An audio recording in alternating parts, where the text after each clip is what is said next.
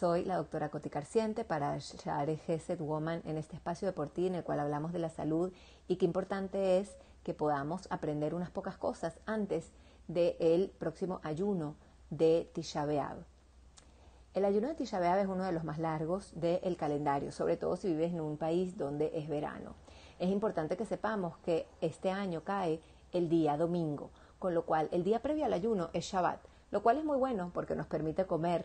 muy bien. Sin embargo, tenemos que estar pendientes de ciertos elementos para que no vayan a ser un inconveniente de la manera en la que nosotras pasamos el ayuno. Es importante que empieces a hidratarte mejor desde el día jueves,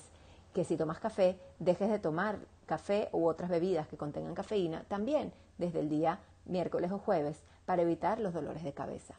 Importante que para las comidas que prepares para Shabbat sean ricas como siempre, pero intenta rebajar la cantidad de sal, la cantidad de especias y el grado de picante que puedan tener, ya que esto genera que necesitemos mucha más agua y no siempre podemos tomar tanta agua el día de Shabbat,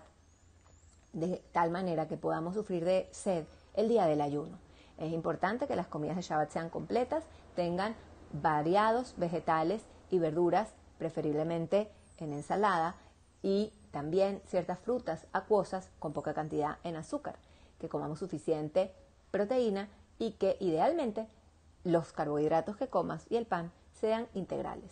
Que Besrat Hashem, este mensaje solamente quede como un recuerdo y no tengamos que hacer el ayuno de Tisha B'Av. Pero en caso de que Akash Baruj disponga que el Mashiach y la Geulah aún no lleguen, te deseo un ayuno elevador,